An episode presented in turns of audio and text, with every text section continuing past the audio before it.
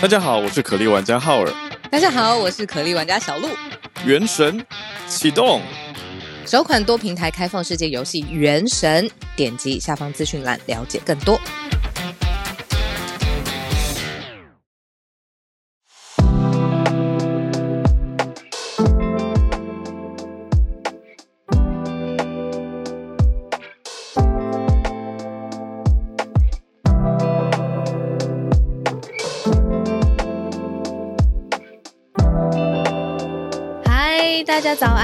欢迎大家来到今天九月十二号星期一的全球串联早安新闻。先跟房间当中一千快一千位的朋友说声早安，谢谢你们。从今天开始，九月十二号星期一开始呢，全球串联早安新闻恢复到每天早上八点钟。在房间首播的这个时间段了。其实说句老实话，我自己心里面还是最喜欢跟大家在早上的时间，一大早醒来的时候跟大家一起串联。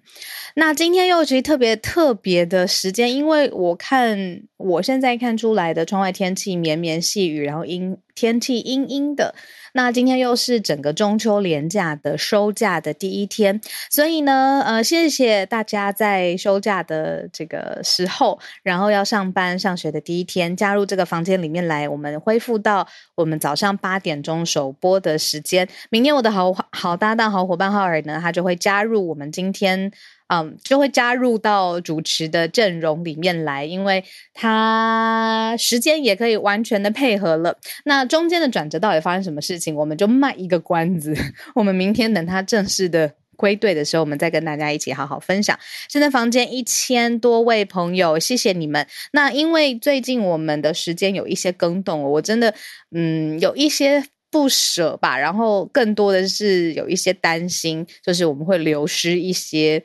嗯，可能会觉得啊，这为什么时间变来变去的这些用户或者是听众？所以如果你现在不麻烦的话，我们现在呃房间的下方有一个分享键，直接就是那个 share 一个一个箭头的那个键，帮我们把这个房间分享出去，然后让大家可以在呃我们早安新闻确定正常开播的时间加入我们。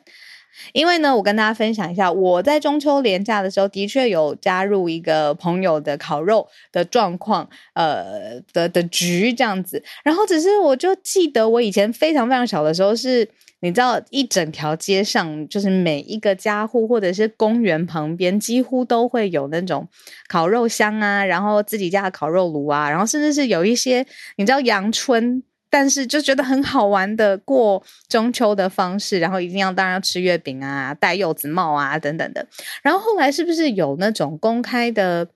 嗯取缔啊？就是不能够在没有申请烤肉的地方，不能随便就进去一个公园烤肉。which 我也可以理解，就是对于都市生活来说，这样才会比较有秩序。只是我是觉得说，我好像印象当中小时候那种一家烤肉。万家都一起烤肉，然后万家也一起香的那种景况，好像没有那么多了。然后，当然现在大家也很有健康的意识，就希望健康的烤肉啊，然后呃健康的吃嘛，然后所以不会想那么高温烹煮等等的。那我只是很好奇，大家中秋连假过得怎么样？好，好，没烤，但是一直被香到。然后有烤，周五就开烤，互相串门子是个怀念的感觉。铁盘煎肉，对，电烤炉已经有七年都改成电烤炉，然后去烧肉店等。不喜欢烤肉，去烧肉店不好吗？今天才想，今天会不会没串联？今天还是有正常串联的时间哦。好，那现在嗯，八点零八分。好，然后今天我看到 Charles 老师，然后我们的好朋友 Fion，然后翠翠、孔医师也在，然后姐姐也在，Frank，然后叶老师都在，谢谢你们都回到，嗯，就是。八点的时间，好，今天的几题我真的很想跟大家好好分享哦，就是呃是非常非常资讯量庞大的，那也希望陪伴大家今天上班的路程上面有一些收获，而不是呃就是有的时候我觉得我跟浩尔闲聊的时间很长很长，然后自己心里就会有一些压力，就会觉得说好像没有把嗯、最精华的资讯提供给大家，那当然。有的时候也不能够全部都是精华的资讯。但是今天因为反正浩尔人还还在飞奔回来的路上，所以我就用这个比较多的资讯串联这四题，然后八点半的时间会跟大家一起开始。世界各地大家分享的题目，帮我补充也好，或是开一个新题。我们今天选择四题，我们首先第一题要讲的是美国晶片法案，它为什么对台湾，甚至是对于现在的美国半导体产业，还有它辐射出去的未来所谓全世界的科技霸主到底是谁？这件事情为什么这么这么重要？而且跟台湾很有关联，背后还有一个非常重要的推手，就是现在的美国商务部长 Gina Raimondo。我们呃。会讲一下这个晶片法案到底它的影响力、它的由来是什么，然后再讲说这个人雷雷蒙多嘛，雷蒙多哦，美国商务部长，他对台湾的一间公司打了一通电话，结果在韩国跟美国之间掀起了一个半导体的波澜。我们今天会好好讲一下晶片法案的深度解析，从台湾的一个故事讲起。延续这个晶片法案，会讲讲美国的学徒制在台湾所谓的技职教育，或者是你专业进了学校受训之后，你就是未来对应一个专业的技职这样子的概念，其实。不算新，可是你可能很会很惊讶吧？就是说，美国当然是一九三几年就有这样子的概念了，可是真正把它落实推动在美国一般庶民日常就业跟教育的这个范畴里面，有经费让它推动的是奥巴马政府时期，所以非常非常的近代。然后是在那个大家应该有看过川普的《Apprentice》这个。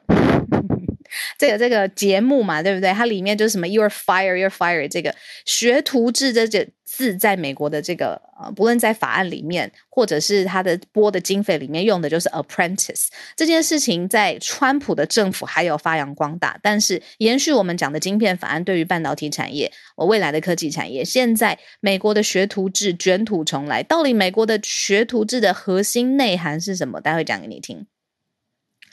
同样也是科技方面方面的消息哦，在很长一段时间，我们讲了很多特斯拉跟电动车，还有现在电动车能源市场相关的辐散出去的议题啊。可是我们呢一直讲说，这个最里最里头的核心。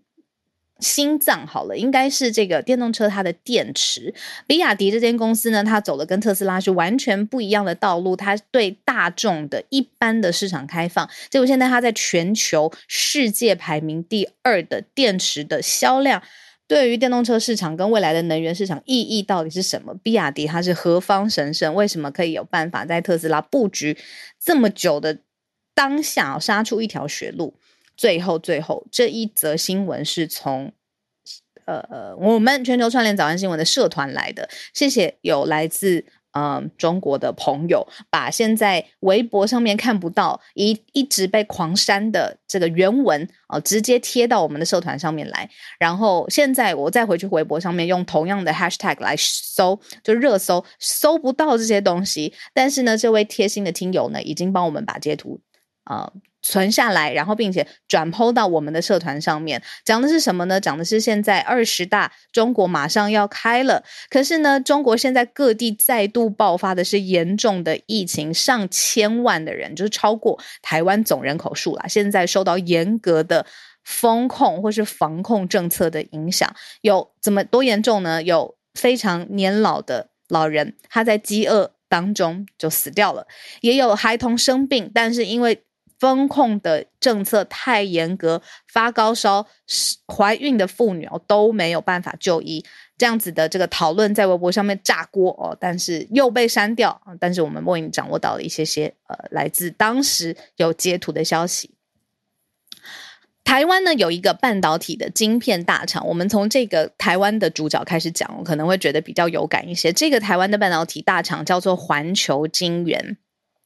他公开上市的公司，他今年二月呢，他就想要就是在德国呃来设厂，但是呢，他有一连串的投资的失利啊、哦，没有成功，所以他下一个物色的目标呢就是南韩，他想要也在南韩就是呃设置晶片厂商，然后在呃南韩可以大肆的生产，这件事情其实已经就百分之九十九笃定打定了，但是。没想到美国的商务部长就是 Gina Raimondo，他特别打了一通电话给这个环球金源的呃主事者吧，Doris，然后呢就让环球金转向美国。他原来已经在韩南韩要投资五十亿美元，大概是新台币一千多亿元左右。但是呢，因为美国商务部长亲自打电话给这一间台湾的公司的决策执行长，忽然之间出现了一个法夹弯，环球金源呢开始转向美国，让这件事情让韩国的媒体相当相当的不满，然后掀起了波澜。可是呢，对于在美国商务部。他们自己的想法里面，这个是非常非常重要的一个关键的策略。我们就来聊聊为什么美国商务部可以这么神通广大，台湾的一间大厂哦，让这个商务部长可以亲自来打电话。商务部它真的很特别，在联邦政府里面呢，它有一个叫做大厅壁橱。你想象，就是我们日常生活当中的客厅啊、墙壁啊、橱柜啊这种称号。主要呢是叫他说，因为它的职能是包罗万象的，你的商业促进的利益。专利、天气预报等等，都是美国商务部里面的呃呃瑕疵的内容，这样子。那现在呢，先进的技术、半导体跟科技产业的供应链，还有经济联盟，现在是最重要、最重要的主战场嘛。那现在的整个负责商务部。最主要的头就是我们刚才一直听到早安新闻，一直听到 Charles 老师常常也讲的，就是 Gina r a m o n d o 雷蒙多。他今年非常年轻，五十一岁。他现在呢是把这个美国的商务部定义成更清楚的，不只是大厅壁橱这些包罗万象的能力，他还有就是希望把商务部发展成一个对抗中俄哦地缘政治或者是相关的政治挑衅行为的一股推进力。怎么去对抗中俄呢？他们认为说，现在最重要的事情是投资美国，所以这就是呃非常非常重要的晶片法案背后的这个背景，去针对联邦政府的半导体资金挪来了非常非常多，然后进行最主要的规划跟分配。他们认为说，接下来这样子的呃大的金额可以提供美国的全球竞争力。美国的晶片法案被认为说，下一个世代的火箭燃料啊。里面呢，大概两百八十亿美元用于贷款跟拨款，是帮助美国的私人企业跟私人公司往上增长的。建设最先进的这个晶片生产跟组装有大约一百亿美元哦，扩大成熟的制程，还有特殊晶片的生产。剩下大部分的资金要来研究、开发，哦支持整个半导体的产业。所以就说这个五百亿美元哦。晶片法案其实它里面的这个架构已经非常非常明显，而且很重要了。那这件事情是得到美国总统拜登特殊的支持，而且是全力全力的支持的，就是因为其实呃，拜登他跟雷蒙多就是这位非常年轻五十一岁的 Gina r a m o n d o 其实是关系是很密切，而且是支持现在雷蒙多他们推行的这个晶片法案。过去在早安新闻常常也听到的，就是说有一个印太。呃，框架呃，Indo-Pacific Economic Framework（IPEF） 招揽合作伙伴，主要的主力推手也是雷蒙多哦。这件事情真的非常非常特别哦。刚才我看到有朋友来说，这个环球晶圆的首席执行长就是 Doris 徐，这是台湾的台湾的 CEO 哦，叫做徐秀兰，跟 Raimondo 进行了一个小时的电话会谈。然后里面会谈是讲什么呢？就是说美国政府会保证整个设厂的建设成本，呃，美国政府会补贴。虽然啊，原来这个呃环球金源的首席执行长他想要在韩国设厂，发现成本只有三分之一，但是呃，Gina Raimondo 一通电话跟台湾的厂商、台湾的负责人来沟通的时候，就说剩下的新的厂商会运筹帷幄，哦，会得到了。美国政府的大力帮助，他亲自跟这个台湾人徐秀兰来保证，就是说投资的金额，美国政府补贴，而且也要提供相关的工作岗位。所以跟大家就是一起分享，就是说明年这个商务部的目标，晶片法案会开始正式的拨款了，而且强调，呃，会有一组特别的工作小组密切关注这个联邦资金的使用的情况。对于美国现在的整个经济，或者是对于全球现在，我们再说一次，是以先进的制程技术，然后整个结合产业上面的供应链，结合供应链还不打紧哦，就是经济上面的整合之外，现在很要求的也是水平上面经济联盟的整合，就是跟区域的伙伴一起打群架啦，然后呃对于美国商务部来说，抗中这个其实抗中俄啊，地缘政治的挑衅，这个才是美国商务部它现在焕然一新，而且推出晶片法案最重要、最重要的一个核心。它不仅是有商业上面，你说未来接下来十年、二十年，美国半导体的啊未来的可能发展，它不要依赖中国，不要呃特特定的总总是把这个厂商的权利啊。他想要拿回到自己手上，可是更重要的事情是，这个五十一岁的商务部长他的清楚的 mindset 啊，要把他对抗拉成一个对抗中俄的推动力。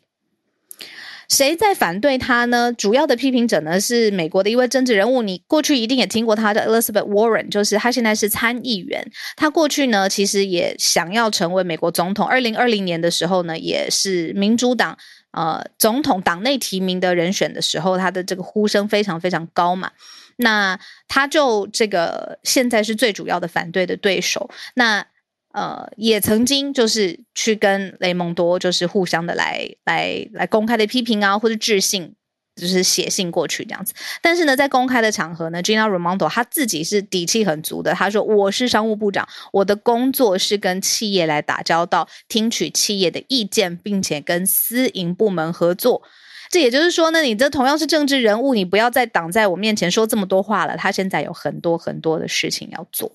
好，这个过去大厅壁橱哦。”美国商务部的昵称包罗万象啊，天气也讲一讲，专利也讲一讲，那个商业利益也讲一讲。现在呢，已经完全不一样了。它是一个正经不分家，而且雷商务部长他会亲自打电话征求台湾厂商。好，这个是跟台湾的一个连接，也是今天法案的一个深度解析。好，我们继续来讲哦，可能跟这个商务。商务部部长他接下来他提供的很有关系，就是他在整个晶片法案当中，他最后一部分，他其实也提到，他希望呢，就是呃，接下来可以用更多的学徒制，然后来打造产业供应链里面的呃。工作人员吧，那我就觉得很特别，就是说，诶，为什么这个学徒制特别？最近在美国的报章杂志媒体上面有了很多很多的讨论，那所以我们就特别找了，到底美国的学徒制是什么？它的概念从哪里来的？然后，嗯，它里面的几个核心是什么？为什么现在在企业当中重新的兴起？好，美国劳工部来管这个学徒制，而且他们有一个特别的。名字叫做注册学徒制 （Register Apprenticeship，RA）。这个计划呢是要达到美国劳工部还有联邦政府认可，在每一州州的单位里面，用学徒制的机构去来培育一种教育。好，这里面呢包含了有五个重点的标志的特点，这才是美国现在的培美呃这个呃。学徒制哦，首先第一点呢，你听到一定就觉得要眼睛一亮，雇主他必须要向学徒，也就是呃来参加培训的人员提供报酬。诶，这很特别，在培训的期间，你未来可能会有一个雇主嘛，或者是你对应到的这个产业，你是已经可以跟这个。一边在学，我就一边可以拿钱的意思。再来呢，就是整个培训的计划，最后要得到美国劳工部跟联邦政府的认可，是一个国家级的标准，你才可以毕业。再来，你要必须在培训的计划当中呢，在职学习，然后相关的教术不是教术，是教室，教室或者是技术指导呢，是由呃美国当然是公部门啊、国家来提供的，然后必须要在雇主的认可。之下有实际的员工指导来让你学习，也就是说，他的产学合作是非常非常紧密的。然后培训之后会获得有职业能力的认可证明。可是我觉得很特别的事情是，好，这个可能技职教育呃各个教育体系国家不同，大同小异啦。但是对于美国来说，是奥巴马政府时期才第一次为美国的学徒制度来制定了一个年度的经费。这件事情让我觉得很特别。呃，等于就是说，它并不是一个，就是依我来想象的话，我会觉得说，可能在台湾，哇，他的这个呃学徒制的想法都更久、更早。但是呢，是到奥巴马的时期，才第一次替美国的学徒制设置了经费来促进学徒制的发展。然后呢，现在的学徒制又扩展到新兴的商业领域，例如说医疗卫生，例如说科技的讯息产业，然后甚至是在这些学徒制当中，也替少数跟女性的族群要打开一个企业上面的大门，然后要培养未来的领导者，并且提高工作上面的效率。然后就有人去看说，美国学徒制的主要的投资的成本跟可见的收益到底是什么？然后结果发现呢，其实要最后的这个报告调查当中，所有的企业都认为说，现在美国的学徒制是明显显著提高他们的总体业绩，而且替美国的企业具备了非常非常好的竞争的优势。不论是医疗产业啊，这医疗助理的报告啊，或者是科技产业，像西门子公司哦、也是这个学徒制当中非常重要的。然后学徒制的成本的因素，现在呢，还有对于企业上面的想法，现在就研究上面就变成了一个显学，就对了。所以我今天特别在 r e m o n d o 这个美国经验法案的后一题跟大家来聊一下，现在学徒制在美国企业变成了是一个很夯的一个新的选项。嗯，在台湾，嗯，不得不说，就是有的时候会觉得好像还是得走学术的，有一个刻板印象吧，就是说学术的殿堂大学、广设大学，这个是台湾的一个教育的特征嘛。但是现在，如果哦，这个美国想要整个在未来的半导体跟科技产业上面更有一席之地，在全世界更有话语权，现在他们的晶片法案跟学徒制是整个连在一起的。可是最早最早这个把这件事情发扬光大的人，竟然是奥巴马，在二零一四年这么近的时间，史无前例。他们那个时候在白宫举行了一个叫学徒峰会，呃，希望把美国的制造业、能源、美国工人，呃，the working。就是工人阶级的这个技能，还有美国价值是全新有一个新的更新，用一个新的角度去看它，所以那个时候才通过了国会通过二零一四年劳动力创新与机会法案，所以这真的是非常非常近的一件事情。然后我们刚才有说 NBC 的那个电视节目，就是川普一直在说 You're fired 那个就是学徒这个节目，其实也把就是整个培训的概念跟精神，当然它不是你知道实际上面的。记者，因为它毕竟还是所谓白领啊，做决策啊，MA 这种培训的 level，但是那个时候的那个观念才在美国是正式的打开。一九年的时候，美国的学徒学徒工人好了，学徒呃这个制度里面的参与人数呢，在疫情之前是持续增长的。那当然，疫情的时候有一段下坡，但是呢，现在科技进入了一个新的世纪的发展了。呃，过去。我看看哦，这个新型学徒哦，OK，按照一个人人口比例来计算的话呢，现在英国跟德国还有美国的这个学徒工哦，会是世界上面最呃最显著的，就是在技职教育这一块，然后学徒工人这一块会最显著提供优质的劳动力。好，我们最后讲一个薪资，大家一定会很好奇，就是说平均来讲呢，美国学徒的这个工资，好好发放他的这个薪水，每小时大概十五美元。那你是学徒出身的职业，比如说我们刚刚有说职业的这个证照的话，你的平均年薪是五万美元左右。对，这个是现在的一个平均的中位数啦。在同一个行业当中呢，这样子有经过学徒呃认证，而且学徒经历的。会比没有经过这样子就被工厂雇进去，或者是技职工作雇进去的人还多三十万美元每一年。哦，这个是现在美国现代学徒体制的兴起，跟大家一起来讨论一下。好，哇塞，讯息量这么大，大到我现在已经八点二十八分了。继续来讲，比亚迪电池销量。好，这个比亚迪这个全球电动车的电池龙头，现在呢，它超过了。我们讲一下电动车电池里面几个大的 player 好了，宁德时代、比亚迪、LG Energy，还有 Panasonic，还有一间我稍微比较不太了解，叫 SK On，ON 啊，SKON，这个呢都是几个呃锂电池呃还有电动电池里面最重要的几个大的呃 player 吧。那结果呢，现在或者是华尔街还有韩国的市调公司都有说这个呃。德宁宁德时代现在当然是最重要的电动车的业者，但是比亚迪呢已经来到了全世界第二名了。尤其它特别的原因，就是因为现在中国七月份开始呢，这个能源车啊，这电动车相关的零售销量呢是暴涨的，而且呢，就是在供应链吃紧的状况之下呢，它的定价啦，还有新能源车的销量啦，都是整个市场就是一片看好啦。那二零二二年的大陆电动车的电池用量呢，也预计今年还没有过完嘛，但预计会整整翻一倍，就是超过百分之两百的呃一百的增长的幅度这样子。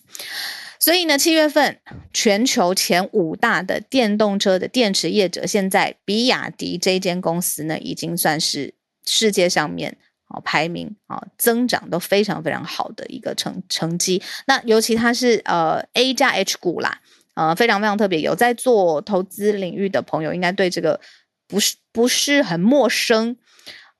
那主要的、最主要的这个电动车的原因呢，就是因为中国的新能源的市场、新能源的车子啊，现在销量非常非常好。最后讲到就是，嗯，新疆吧，伊犁，因为讲到中国嘛，中国现在各地再度爆发的严重的疫情。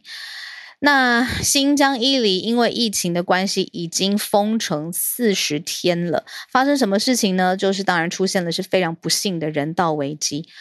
呃，说相关的医疗机构在外面虽然是正常诊疗，但是呢，里面根本从人就是从家里就是出不去。那这件事情我们为什么敢讲？是因为呢，新疆伊犁。有一个叫做哈萨克自治州，他们已经有了一个正式的记者会了。他们承诺说：“哎，现在这个就医困难的问题的确是存在，然后承诺立刻要整改。这个是在中国语境当中常常会听到的，就是呃整顿改变，然后希望所有的医疗机构要正常的诊疗。好，到底发生什么事情呢？就是当时不仅人出不去，医院他也以疫情为理由拒绝。”接诊呢，所以这件事情央视有去报道，然后伊犁的这个副州长是一位叫刘庆华的副州长，他就说他要表达深深的歉意，然后接下来广大的民众可以拨打服务专线举报投诉，然后侦查时会严格的来查处。好，时间你想想看，四十天的时间，现在离这个时间爆发出来更更长的时间了嘛？那一定超过四十天了，那当然就是为了二十大之前各地要稳定，不可以数字暴冲。但是实际上就是中国现在数字暴冲了，所以中国网友现在很生气哦，在微博上面抒发情绪，都是疫情搞不好，很多人都吃不上饭，怎么这个呃又成了上海那个当时封城以来最严重的一波，或者说不要再封控了，可以活一天就自由一天吗？他说防疫的呃目的。应该是医疗为人好，而不是政治的任务。但是这些所有的东西，比如说孕妇不能就医啊，高烧儿童啊，看不到医生啊，在微博上面现在是删了又删，被删了又删。啊，还好今天我们有就是朋友特别的把接接下来的截图发到我们的社团当中，有兴趣的朋友呢，也可以到社团当中来看一看，把这一题捡起来。然后看看身边的人啊、如果有在中国的朋友，不论是在哪一个省城市，现在在哪一个省份，现在风控的状况非常非常严重。我们当然也欢迎大家上来跟我们一起补充。好，我 很快速的八点三十三分的时间，我们今天讲到整个晶片法案，我自己非常非常佩服五十一岁的。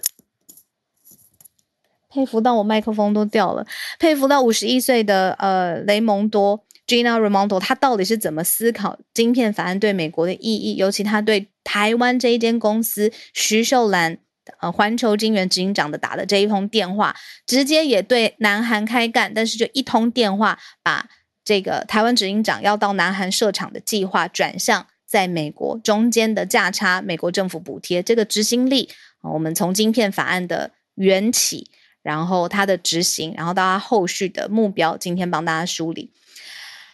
Charles 老师，然后我们讲到的是美国学徒制，从一四年开始，奥巴马特别，奥巴马政府开始特别在意的美国学徒，然后在就业在津贴、工资上面的保障，然后到现在，尤其是跟晶片法案联动，美国学徒制要重新回到整个大众的视野，而且是很尊敬这样子的制度的。然后再讲到比亚迪的电池，比亚迪这间公司，其实讲到电动车跟能源，还有它未来的电池版图，这个可以讲 on and on and on and on。但是今天就特别把这个比亚迪它的增长幅度和大家一起分享，以及最后中国现在各个主要的城市为了迎接二十大之前的稳定，风控政策非常的严格，新疆已经离大家的视野。相对的遥远了，但是里面呃人道的问题现在正在发生当中。好，我们继续来跟大家一起串联。我看到 Charles 老师直接举手了，老师你是我的救星。然后今天就把这个 Raymondo 的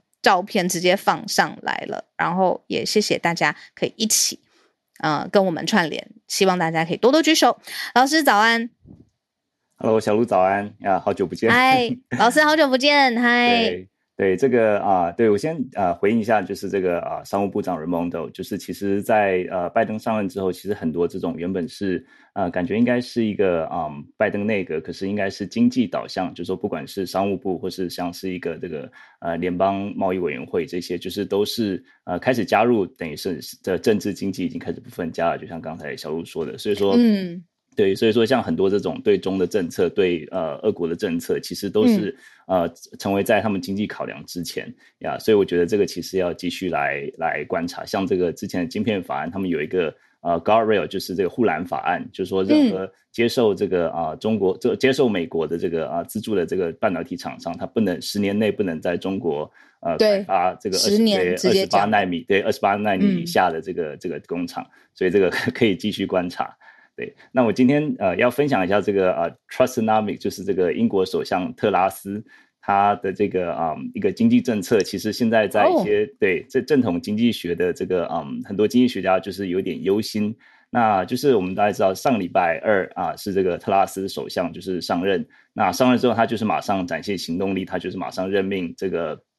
一个就是啊、呃，在在在政治上面也是跟他很这个光谱类似的这个叫做呃跨跨西夸腾是一个呃另外一个啊、呃、一个一个一个一个也算是一个政治呃政治人物吧，就成为他的这个、嗯、政治专业的人、呃这个、对政治专业的，嗯、然后可是是成为一个他的财务部长，那他他就把一个很资深的财务顾问就是啊、呃、Tom Scholar，就是他这个、嗯、Tom Scholar 其实是一个很有呃很有威望的一个经济学家，把他解雇了。因为他 Tom Scholar 代表的是一个叫做 Treasury Orthodox，就是国库正国库正统观念，然后这也表示说，这个特拉斯他将要就用一个比较新的新的一个方向。对，那老师你刚刚说这个 trustonomics 就是特拉斯的 last name Trust 嘛，对，对不对，对？Nomics 就是 economic 的后面的这个呃后半部的字，所以现在已经是一个新的特拉斯经济学。对，没错，这个是媒体把它取取的称号。其实这个名字当初其实是一个比较挖苦他的一个名字，因为就是说，因为他当初的一个经济蓝图是比较呃比较呃就是比较偏意识形态的，他的强调他是一个中政政治上面跟政治框谱上是中间偏右的，所以他强调减税，强调这个政府不应该这个。呃，这这个在在这个啊、很困难经济困难的时候再继续的啊、管制，然后他对于任何就是管制这种厂商的，就是都都是他认为说都都要尽量减少，然后同时呢，他也认为要减税，然后同时他认为说要增加这个财务支出，那就很多人就认为说你你减税，然后又要增加财务支出，那你这个钱往哪里来？所以很多人就是这个媒体就是给他取这个称号叫特拉斯经济学，一开始是一个。在他这个竞选的时候是挖苦他的，这个没没想到现在变成一个英国的新经济蓝图。那特拉斯他现在要接受的一个英呃承接的一个英国就是一个四十年来最高通膨，嗯、这个能源价格也很很高，然后民怨高涨。嗯，那目前预计可能下半年会接呃进入这个啊、呃、经济衰退的英国。那这个其实跟当初这个柴契尔夫人所承接的因果还蛮有点类似。嗯，那有人说这个历史不会重复，可是会押韵，就是说 柴契尔夫人 对柴契尔夫人当初承所承接的当然是背景是有所不同，但是柴契尔夫人当时是用一个比较呃这个这个啊、呃、叫做节尊的这个呃财政政策，就是他减少公共支出，然后他开始用一个节啊、呃、这个比较紧缩的货币政策，然后把硬是把这个通膨压下来。可是现在这个啊、呃、虽然说。特拉斯他也跟柴切夫人也是属于这个保守党的，嗯，但是他他所这个这个所宣称的应该是说他希望能够啊财政上要大大胆，要开始这个帮助人民，嗯、但是这个就是跟呃目前这个英格兰银行他们所要要要这个 fight 的这个通膨其实是一个呃有点像是相左，所以说有点像一、嗯嗯、一脚踩刹车一脚踩油门的感觉，啊目前。对，所以目前大家有些经济学家就认为比较忧心的，就是说可能会造成接下来利率利率增高。对，利率增高之外，就是他们的呃，如果说真的把这个英国经济推向呃经济衰退的话，那个情况会更糟糕。那目前英国的这个已经国民生产毛已经被印度超越，它成为英国成为全球第六大经济体。那所以也有可能就是有这个特拉斯这个首相，他刚上任，希望能够啊拼经济吧。所以就是目前的这个优先顺序，可能把这个通膨摆在第二位，他想要先拼经济。嗯、但是如果说通膨没有控制住的话，其实是一个呃会有更更严重的后果呀。那这个时候其实 其实大家就很怀念呃，就是一个稳定安定的力量嘛。就是说这个时候上个礼拜又是这个伊丽莎白啊、呃、女王呃过世的一个消息，所以整个英国就是整个人心惶惶的感觉。所以我们就继续观察这个 Trustonomics 会不会成功吧。Trussonomics，谢谢老师。老师也提到一个非常重要的，就是英国女王逝世的消息哦。那我在嗯，怎么说？我在聊天室我有看到说，大家诶以为今天早上会分享这一则。我想这一则，我想留等浩尔回来，回到节目上，回到我们一起搭档的时候，我们跟大家一起继续聊。不过总结一下刚才 Charles 老师分享，就是说特拉斯他现在。刚刚上任的英国新任首相，他更年轻。当时柴契尔夫人跟他都是四十七岁的时候，呃，保守党，然后呃接任这样子的重责大任。但是现在的英国是有更多更多嗯、很辛苦的困境的。那。特拉斯刚才 Charles 老师有说，他希望扩大财政的政策，去降低企业的管制啊，减低赋税啊，就是他们自己的这个特拉斯经济学，现在呢已经成为了一个关键字了。你不论用呃 t r u s t n o m i c s 去 Google，还是特拉斯经济学，现在分析都很多。那呃，现在你说整个英国。说刚才有这个，比如说通膨啦、政治啦、经济啊、疫情啊、热浪都夹击，所以他的经济烂摊子其实挑战是很大的。那谢谢 Charles 老师上来用专业的经济学人的角度、经济学家的角度来让我们知道现在英国面临的事情，好脱欧之后的考验。好，那我们就直接先呃邀请姐姐，姐姐上来。哎，姐姐今天是我的补充，哎，我们就讲英国女王是吗？姐姐早安。早安，小鹿。对，因为我想在哪里？今天我今天我今天在台北。对，我今天，因为没有那个火车声音。对，没错，我今天在一个比较安静的地方。好，那我们来听听。对，因为我觉得好像还是要讨论一下女王，但没关系，我们把大部分的呃焦点留到明天，等浩尔回来一起讲。我我跟大家说几件事情啦，就是说，第一个是呃，刚刚 Charles 老师有特别提到说，现在。呃，历史有可能不一定重复，但它可能会押韵。大家如果把这个时间段拉到一九八零年代来看的话，会发现当时的世界跟现在有点像。也就是说，美国它正进入到一个民主党的总统，然后在统治当中有那么一点点过渡性质，它好像没有办法解决很当下的所有危机，而且在美国国内看起来民调也不是很妙。那当时是卡特，那现在是拜登。那另一方面，就是在英国这里都换上了一个可能在。呃，外交路线上面，或者是在本国政策上面，都有自己想要大破大立的保守党的女性党魁。那当时是这个柴契尔夫人，现在是特拉斯。然后他们所面对到的最大的敌人，都在一个比较加速进行呃改革的过程。但是这个改革过程可能反而变成另外一种让自己的政体瓦解的危机。那当时最大的敌人是苏联。那可以看到是戈巴契夫，那现在可能在一个剧烈的改变当中，而且想要稳固权力，但是也破坏了过去很多既有传统的是中国这样，所以的确是在两个局面上来想会蛮相近的。不过，嗯、就像刚刚那个查 Charles 老师讲到，他说这个呃特拉斯他被讲说特拉斯经济学是在选举的时候大家挖苦他的。其实回想一下，那个柴契尔夫人所谓“铁娘子”这个称号，她也是被挖苦出来的。是当时苏联说这个人不通人情啊，然后很多政策上面其实没有办法做调整，所以认为她是铁娘子。然后我我觉得这个局面是非常相近。那回到女王的这个话题后，嗯、就是女王其实她过世，当然大家很伤心。但是如果大家去看她的出生年，她是一九二六年出生的。那你知道跟她同年的是玛丽莲梦露，就是如果大家想想看嘛，哦，对，玛丽莲给我们嗯。同年，他们都是一九二六，然后只是女王还大玛丽莲几天这样子。那如果从这个角度来想，玛丽莲早在一九六三年就香消玉殒，那女王至少她。陪伴着这个国家一直到二零二二年，我觉得如果这样对照一下，你就会忽然嗯释怀很多。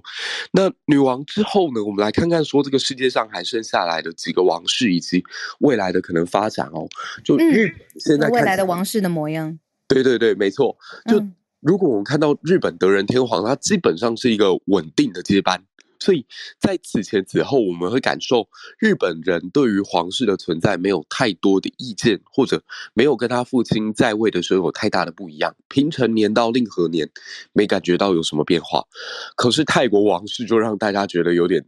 傻眼了，就是泰国王室恨不得在过去几年间一直上演什么新版的泰国的暹罗的《甄嬛传》，然后王妃与国王之间的关系极为混乱，这样。所以泰国这又是一个崩。另外的一个风格，真的完全不一样，而且它跟那个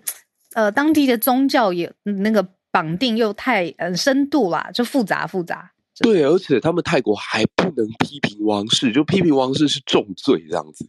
那。英国呢？英国其实很多人当然不喜欢查尔斯，但是查尔斯或者说所谓的查理，就是看怎么翻译，他其实相较于他的母亲哦，会被别人有一些呃意见，来源于两个，第一个是他跟戴安娜王妃之前的那段婚姻的故事，大家应该都很熟悉了吧？没错，而且到现在其实很多人还是难以释怀。那大家会觉得说，你一个当初这样对自己老婆的人，现在要来统领我们的国家，所以我们看到多份民调都呈现，我觉得还是感情的这这段婚姻造成的观感的问题。我觉得一定会，因为持续到现在哦，持续到现在，你会看到说，在查尔斯呃，大概支持率在五成五到五成六之间，然后他的母亲是高达八成以上的支持率的，嗯，然后他的儿子也超过七成七这样，就他。对，就他，他刚好就掉下去，嗯、所以哦、呃，很多人在分析说，这是第一个原因，嗯，对，很多人在分析说，其实他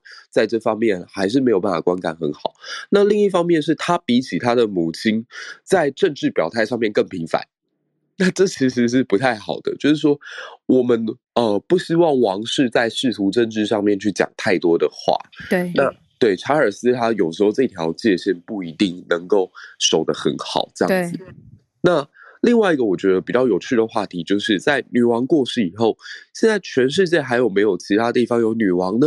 有的，就是丹麦。丹麦现在的女王，呃，她叫玛格丽特二世。那玛格丽特二世跟现在的英国女王伊丽莎，呃，跟过去的伊丽莎白二世之间，她要叫她一声堂姑，就是他们其实也都是亲戚。那他同样也是蛮平易近人，同样在丹麦受到人民爱戴，同样拥有超过八成的支持度，而且更有趣的是，玛格丽特二世是丹麦历史上第二位女性君主。那她跟上一位玛格丽特女王，呃，相隔了整整六百年。嗯，对对对，丹麦的特别政体。嗯嗯，这个这个女王也很可爱，就是说她的语言能力很强，嗯、然后曾经去伦敦政治经济学院进修，那甚至她也去哦，她去伦敦政治经济学院，嗯嗯，没错，然后她还画了这个《魔界》丹麦文版的插画哦，就是，所以说我觉得她也是一个很有才的女生。嗯、那她目前执政也已经超过了整整五十年，所以下一个呃长寿的，然后受人尊敬的女王。嗯呃，伊在伊丽莎白过世之后，可能剩下来的就是这位玛格丽特二世。嗯嗯，对，这是今天我想要跟大家分享的。哎，谢谢谢谢姐姐。嗯，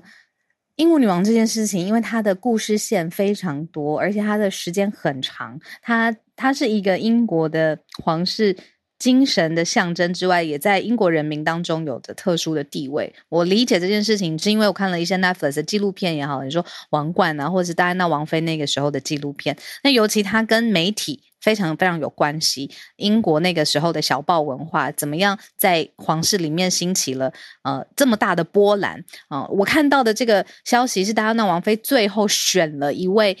钦点的一位呃记者，然后让他偷偷进到王室里面跟他做贴身的采访。那这些很多很多的事情，看在英国女王眼中，都是对于呃新时代或者是新做法，对他来说都是一个特殊的挑战跟学习。然后，呃，这些东西，我们我希望明天浩尔回来的时候，回来我旁边，我们可以一起来聊。但是今天，谢谢姐姐特别也补充了其他政体里面关于关于这个皇室里头，比如说泰国的皇室，我看到。聊天室里面有人在说，哦，前泰王受人爱戴，现在人心复杂，哦，就是说现任的泰王可能周边的新闻很多，讨论也很多。然后说丹麦的这个玛格丽特女王很亲民，会去市场买菜，然后还跟这个，嗯、你刚刚说《魔戒》里面的丹麦文的插画也是出自于她手，这样子。呃，还有什么？丹麦女王的支持度很高，很多丹麦朋友去掉王室的身份，然后出来选也选得上。对，所以呃，谢谢大家，这个王室啊。这个皇族啊，在不同的政治体系跟现在的文明当中，还是有它的表现。好，然后我今天真的非常感谢，天哪，我现在闻到超香的味道，什么东西？分心，大分心，肚子非常饿，可是还是要谢谢今天接下来要跟大家串联的。朱小汉吧，我猜，因为呢，今天早上我非常非常纠结，这个乌俄战争打到了一个新的高度，非常非常多的新的讯息。我看昨天 CNN 的地图就已经画到一个不行了。好，今天这个话语分享的资讯来源交给我猜是朱小汉，要跟我们讲说现在乌俄战争最新 update，对吗？是的啊哈喽大家好，我是一本正经的朱小汉。在过去的六天里啊，乌克兰军队突然在哈尔科夫方向发动了出人意料的反击，呃，俄军阵线完全崩溃，现在基本上是只有逃命的份。呃，昨天汉超在这个因为追踪新闻导致这个大脑死亡，在此之前他还说这个伏尔加河奔腾的水跑不过跑不过俄军逃命的腿。嗯，啊，这个昨天晚上也就是乌克兰呃大概就是八个小时以前乌克。荷兰当地时间的夜间，那为了报复，这个绝对是俄罗斯可能觉得呃很生气啊，所以总要发泄一下，呃，所以就发射了十一枚导弹去攻击哈尔科夫最大的民用电厂。那虽然乌克兰的这个就是防空部队成功击落了大概一半的飞弹，但仍然有一些命中目标，导致了哈尔科夫地区大范围的停电。不过基本上一个小时之后就恢复了。那泽连斯基总统也在这个。官方平台上表示，呃，俄罗斯即便是在战场上打了败仗啊，他也要制造出一些人道主义危机，觉得能用这样的方式来击垮乌克兰人。但事实证明，过去战这场战争今天正好是第二百天啊，不仅没有被乌克兰人不仅没有被击垮，反而现在是在痛揍俄罗斯人。那这个呃，泽连斯基也这个泽连泽连斯基也表示，就是在没有天然气、没有这个食物、没有电，还有这个没有水。或者是没有俄罗斯之间要做出选择的话，那乌克兰人会果断的选择没有俄罗斯，啊、呃，而且历史终将证明乌克兰将会有水有电有食物，而且不会有俄罗斯。嗯，这条新闻就是这样，谢谢。有水有电有食物，但是不会有俄罗斯。好，我周末的时候，哎，是周末吗？连假的时候看了，嗯、让子弹飞的前面二十分钟吧，然后，呃。这部电影，诶，我不知道大家聊天室也可以跟我聊一聊。这个，这个，这部电影就是不知道为什么刚才那个朱小汉说这个有水有电有食物，但是就是没有俄罗斯的时候，就会让我想到很多这种呃，在政治上面你立场上面的宣言有力量，然后但是在力量里面又觉得很多很多的故事很纠结。这就是我这个周末在看这个过去的廉价，在看《让子弹飞》里面呃很多我看不懂的地方，我是第一次。就是就是就是被带着看这部电影这样子。那那今天早上我很早就起来在看这个新的呃乌俄之间的最新的消息的时候，我也在想说：天哪，我们从二月吗？是今年二月吗？四月四月还二月？Oh my god，我失忆了。二月，二月，二月谢谢朱小汉。朱小汉，你看过《让子弹飞》吗？遍或者八遍。好，难怪难怪，理解八遍之后觉得看了多少成？老实说，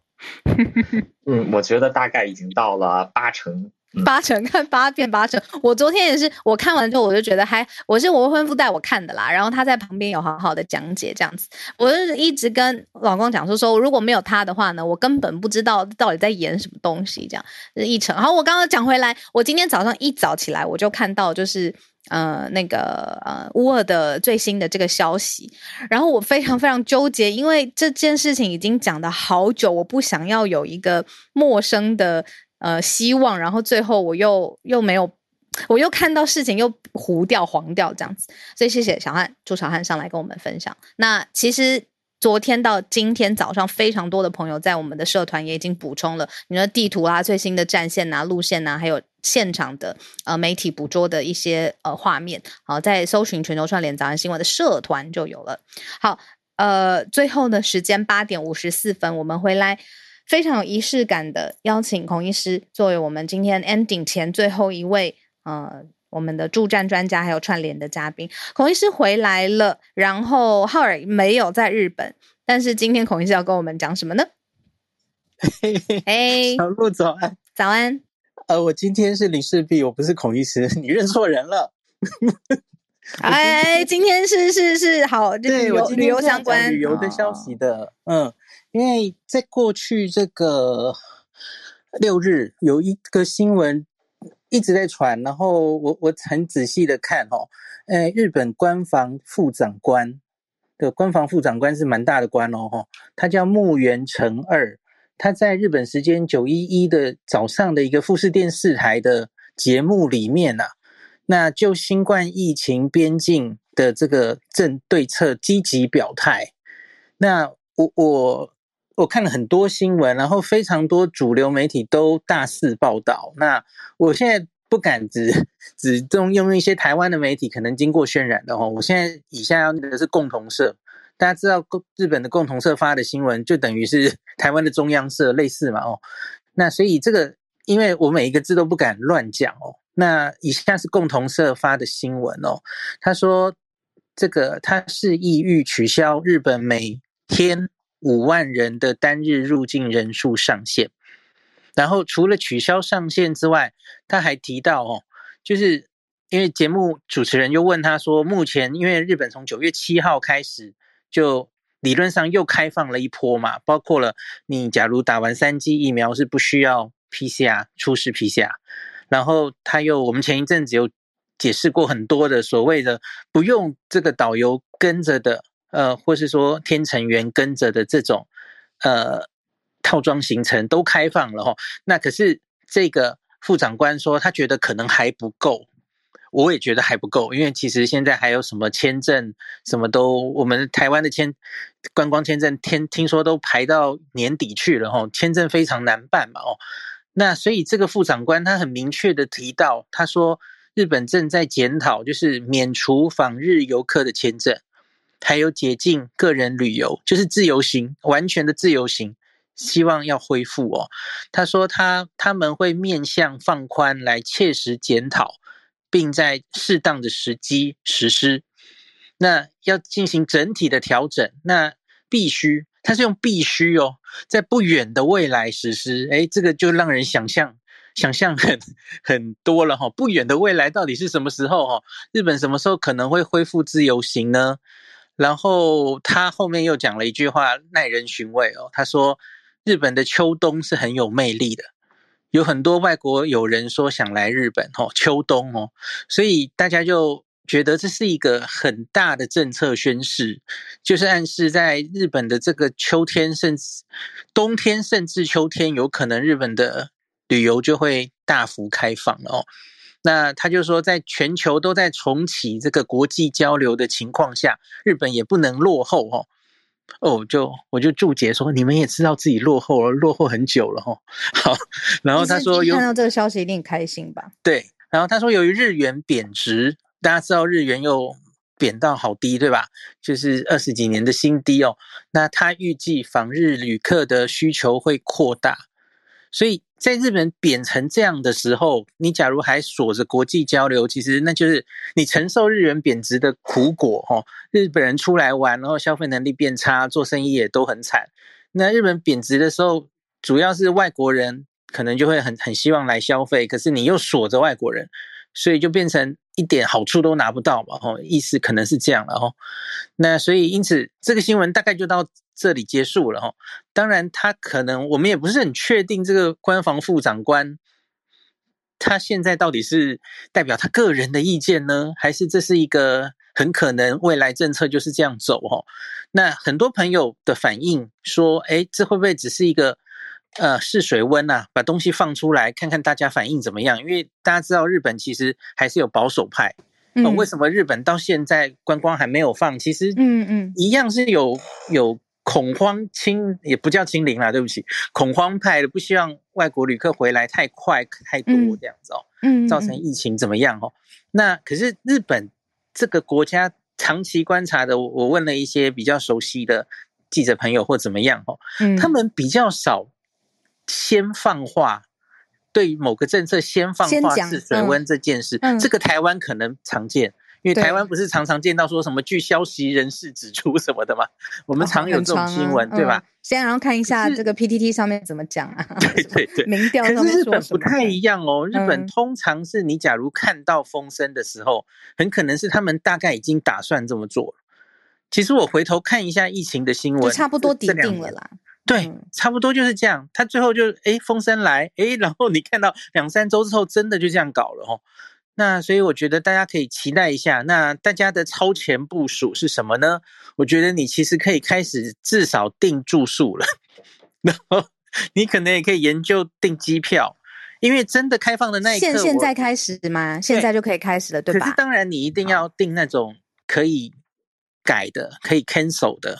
嗯，就是万一哎，结果还是不能成型，或是呃没有开放自由行，你你可以改或是取消的齁。可是我觉得你可以开始注意了，特别是这个寒假，下一个寒假，对不起，明年一一二月，明年过年好像蛮早的嘛齁。我觉得明年一二月，你现在可以开始找了。那特别是假如一旦真的确定自由行开放哦，那个大家都争相。要去抢的时候，房价绝对不会像现在看到这么漂亮了。所以，啊，懂得就懂哦，大家知道 要去做什么事情了哦。那今天就讲到这里。非常非常重要的消息，大家听懂了孔医师对大我林氏璧这个对大家的建言，就是说，如果大家也想要真的是好好的享受日本的，不论是哪一个城市。哦，秋天、冬天的景象的话，现在这个风向球已经非常非常清晰了。做一些有弹性的选项，然后安排年底呀、啊，接下来的时间可以好好的旅行，然后回到我们就是友好的后花园，是不是这样说？大家都觉得日本好像去日本是是一个这个，我今天要去，明天可以发生的事情，疫情之后改变了这一切，这样子。好，今天非常谢谢房间两千六百个朋友跟我们一起，然后谢谢你们在前一天无预警的回到八点的房间的时候，大家还是继续陪着我，我真的很感谢，很感谢在嗯每次节目上面有重大重大的转变跟转折，我都会觉得说啊，我们沟通的不够完整啊。嗯，我没有没有站在大家的，比如说作息时间来考量，然后给大家更多的适应啊，或者是多听听你们的声音。其实我心里一直都有这些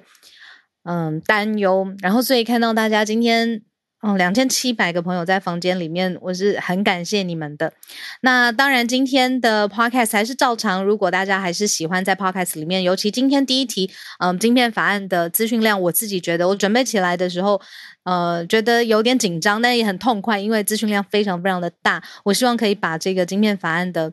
呃前后脉络，尤其是跟台湾半导体未来世界半导体的关系讲的呃梳理的呃完整一些。那今天 Charles 老师的补充是 Charles 呃 Charles 老师补充的的 Trustnomics。特拉斯经济学，然后姐姐讲到这个特殊的王室的文化，不论是在丹麦、泰国，还有英国女王，然后还有今天呃朱小汉为我们震惊的说，现在乌俄战争的最新的嗯，update，然后也意外开启了，就是我看聊天室让子弹飞那一趴，真的是大家聊到一个不行诶，下次朱小汉帮我们翻译翻译。好，然后谢谢孔医师带来对日本的重大的消息。今天早安新闻到这边告一段落，明天早上八点钟，我们一起要热烈欢迎浩尔回来节目当中。这个节目我。讲过一万遍，然后再讲一万遍，我也不会嫌嘴酸。就是这个节目没有浩尔，不会有现在这个样子，所以我非常期待大家也跟着我一起期待明天浩尔跟我早上八点的闲聊时间，八点半明天也跟大家一起继续串联。然后谢谢你们把微博上面删掉的啦，我们看不到的新疆的这些照片呐，呃，大家的贴文呐，然后转到社团里面来。那如果有空，随时搜寻全球串联早安新闻的 Instagram，帮我们按个赞。他回来之后，我们就有很多机会可以一起就是拍照啊，然后我们日常生活的录影日常，我们继续在 Instagram 上面跟大家一起分享。廉价收假，谢谢大家，祝福大家有美好的一天，过到自己想过的生活，一整天精神活力满满。